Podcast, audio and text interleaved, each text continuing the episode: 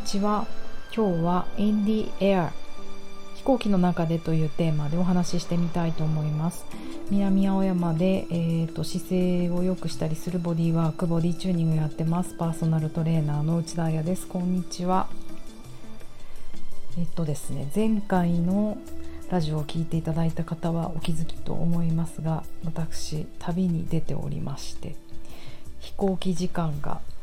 15時間かかりました。長かった久々に15時間の飛行機乗っちゃいましたね。あの本当になんだっけな普段だったら13時間ぐらいで行けるところをやっぱりこの今ウクライナの情勢のことがあるのでそこを避けて通るために23時間長くなるってなんかインフォ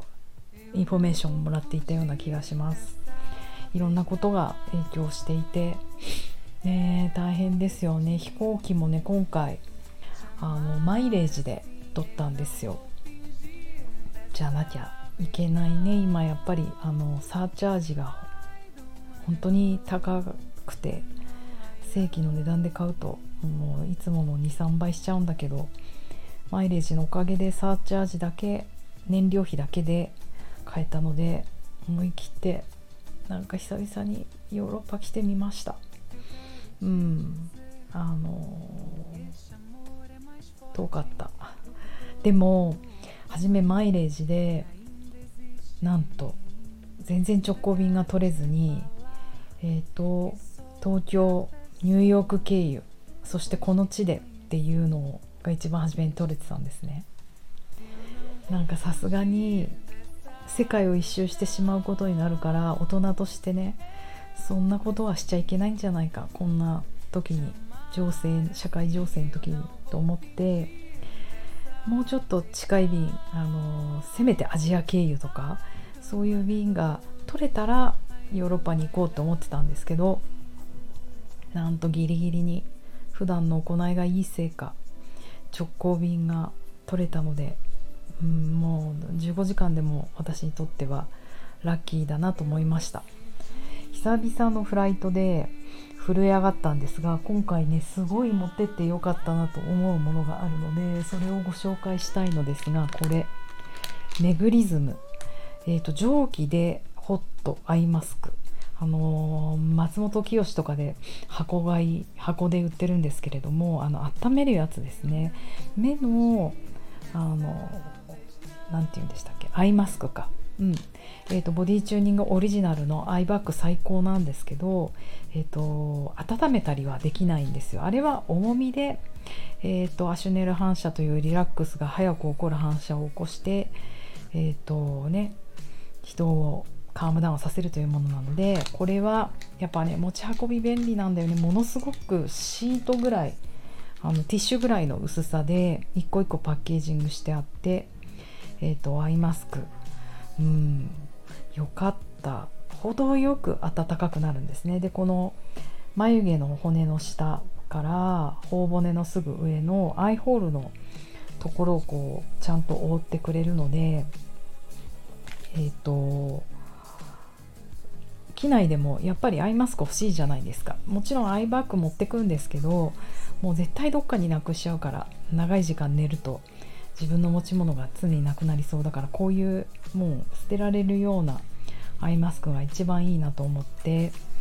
で私もういつもそうなんですけど旅の出発って本当にグダグダグダというか特に仕事じゃないと。なんか準備がなかなかできないんですよね。前日にもうほとんど何もできていなくて。うんなのにあのお友達のお土産にお米を運びたくてそのお米を取りに行ったらコーヒー出されて2時間そこでお茶飲んじゃってその後やらなきゃいけない打ち合わせをしてその後横浜にダンスに行ってなんて言ったら夜中の1時から12時ぐらいからか荷造りになってとうとう2時間寝れたんですけどもうびっビビって2時間寝たら起きれないなと思ったから自然に1時間でね目が覚めました。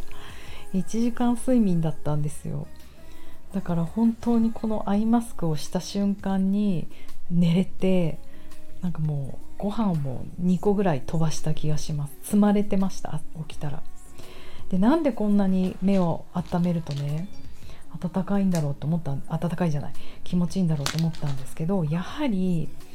これ目の裏あの、うん、リラックスの神経の影響なんですよ。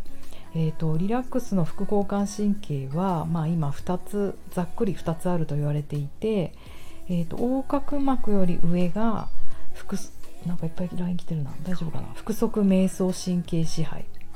腹側というのは腹側と書きます。横隔膜より下が背側背中側背側って書いて背側瞑想神経支配になっててあ神経支配になってて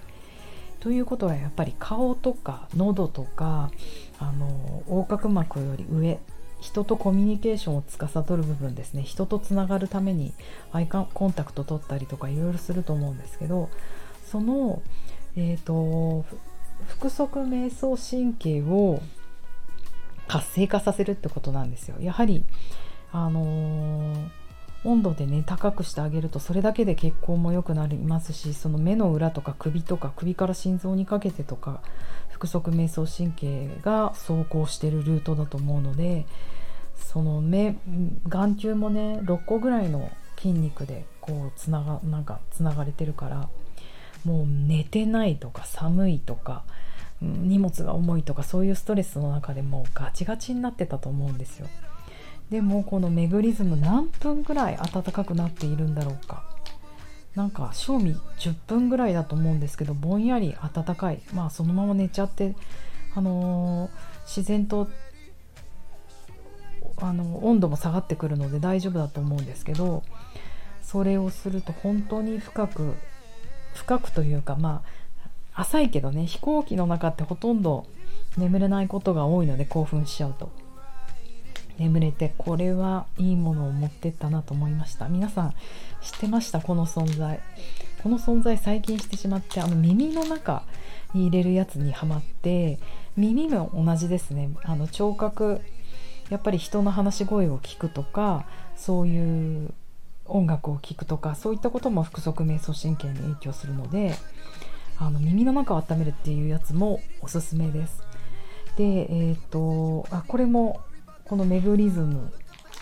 と同じ会社から顔か顔から出てましたね。あの松本清で買える。うん。えーと、なんで腹側瞑想神経が活性化するといいかっていうと腹側瞑想神経があのブレーキになる。ベーガルブレーキっていうんだけどあの興奮する交感神経。元気に活動する交感神経を高ぶるえーと、それのブレーキになるんですよしかも穏やかにブレーキをかけてくれるので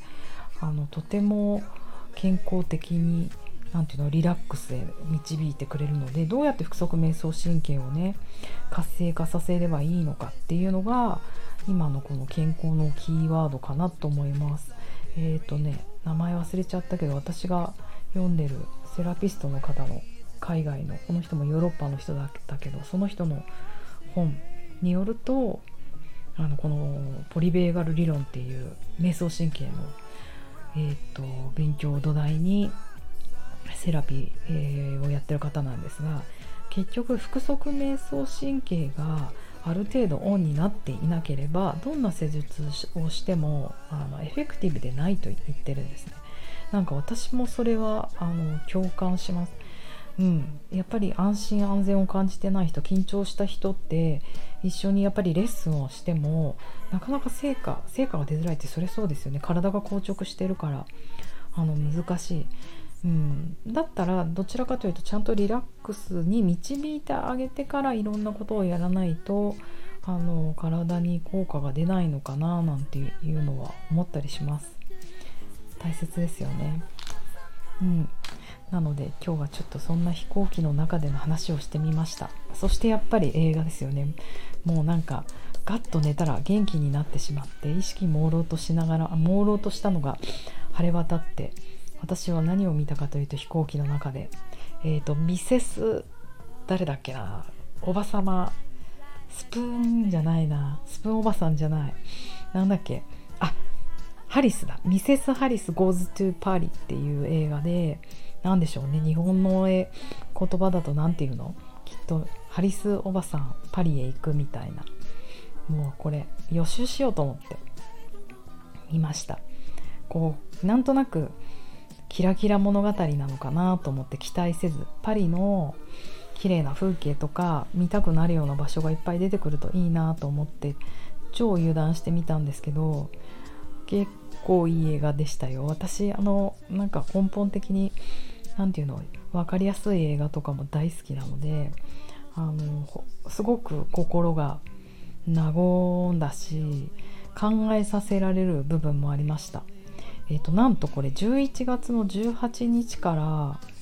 えーと、オンエアというか東京で公開されるみたいなのでネタバレになるかもしれないから見たい人はあの聞かないでくださいここから。その映画の話だけします。